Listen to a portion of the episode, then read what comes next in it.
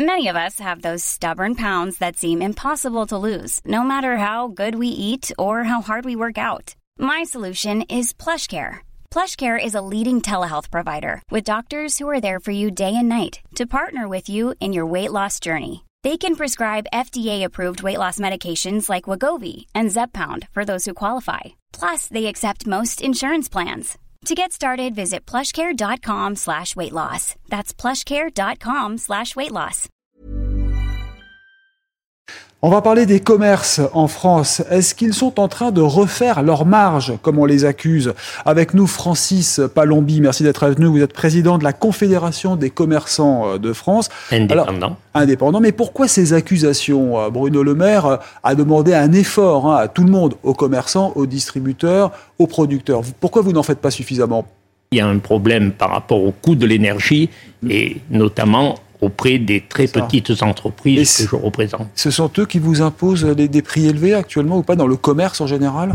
Il y a alimentaire, il y a aussi des commerces non, c'est une corrélation du distributeur, du hmm. fournisseur. Je pense qu'on est dans, une, dans un maillage euh, hmm qui se répercute euh, d'une manière automatique. Bien sûr. Les prix augmentent par rapport aux critères que nous connaissons et automatiquement les fournisseurs sont obligés, dans certains cas, par rapport à l'énergie, d'augmenter leurs prix et ça se répercute. Mais par contre, ce que je voudrais dire, et notamment, et même auprès des grandes chaînes, mais notamment chez les indépendants, on ne peut pas répercuter complètement vers les consommateurs la hausse qui s'impose au travers des difficultés actuelles. C'est-à-dire il faut euh, préciser que vous représentez vos 450 000 commerces en France, hein, c'est ça Des TPE de moins de 11 salariés. Ça. Et ce sont des les alimentaires, c'est aussi le commerce de Il y a des alimentaires qui sont affectés au niveau des boulangers, des mm-hmm. traiteurs, des bouchers, enfin tous ceux qui, qui utilisent de l'énergie. Et, et, puis il y a aussi les non alimentaires qui sont moins directement affectés parce que moins euh, énergivores, moins consommateurs d'énergie, les, non alimentaires, chaussures, vêtements, etc. Et pourtant, il y a eu des aides de l'État. Euh, L'État, Bruno Le Maire dit qu'il a versé des milliards pour aider les commerçants.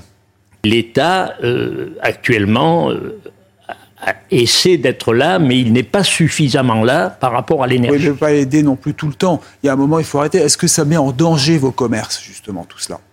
Je vais vous donner euh, un aperçu d'une marge nette, nette, nette à la fin d'un commerçant, c'est entre 4 et 5% 4 et 5 sur, sur, un, produit à 100 euros, c'est seulement 4 euh, ou 5 euros. Quand tout a été payé, le fournisseur, la fourniture, les, frais de, les frais généraux, etc. donc ça veut dire que les commerçants ne gagnent plus leur vie actuellement s'ils n'augmentent pas les prix suffisamment? Non, parce que les commerçants fonctionnent suivant des coefficients multiplicateurs qui, hmm qui donne le prix de vente au mm-hmm. consommateur. Le prix de revient de vente, c'est le port plus le produit fabriqué. Le coefficient multiplicateur qui permet de, définir le prix est à 2,5, 3, alors que les grands distributeurs qui délocalisent, qui font fabriquer dans des pays mm. très lointains, ont des marges de 5 à 15. Donc, pourcent ou 5 euh, fois plus? 5 fois plus. Ah oui, donc ils achètent un produit 10 euh, euros, ils leur vendent 50, c'est ça? Voilà. Bah, c'est énorme.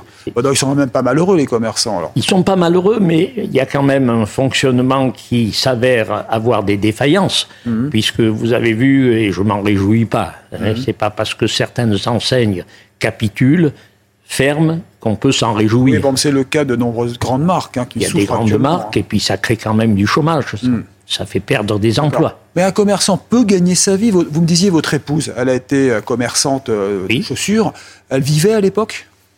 Il, il y, a quelques années, avant la grande transition du commerce, elle vivait mieux que maintenant. Les marges étaient moins chahutées. Parce qu'il y a un dumping également sur le plan de la législation commerciale concernant les promotions sans arrêt, les soldes, on se demande si elles ont une raison d'être, étant donné que les grands pure players qui sont devenus et qui deviennent une concurrence euh, très forte et qui ont euh, quand même réduit euh, l'activité hmm. et les marges des commerces physiques. Parce Il y a le commerce physique et il y a le commerce numérique. Et nous nous battons justement pour qu'il y ait une équité fiscale d'implantation entre le commerce physique et le commerce numérique, le grand commerce numérique. Et du coup, les centres-villes se vident ou pas?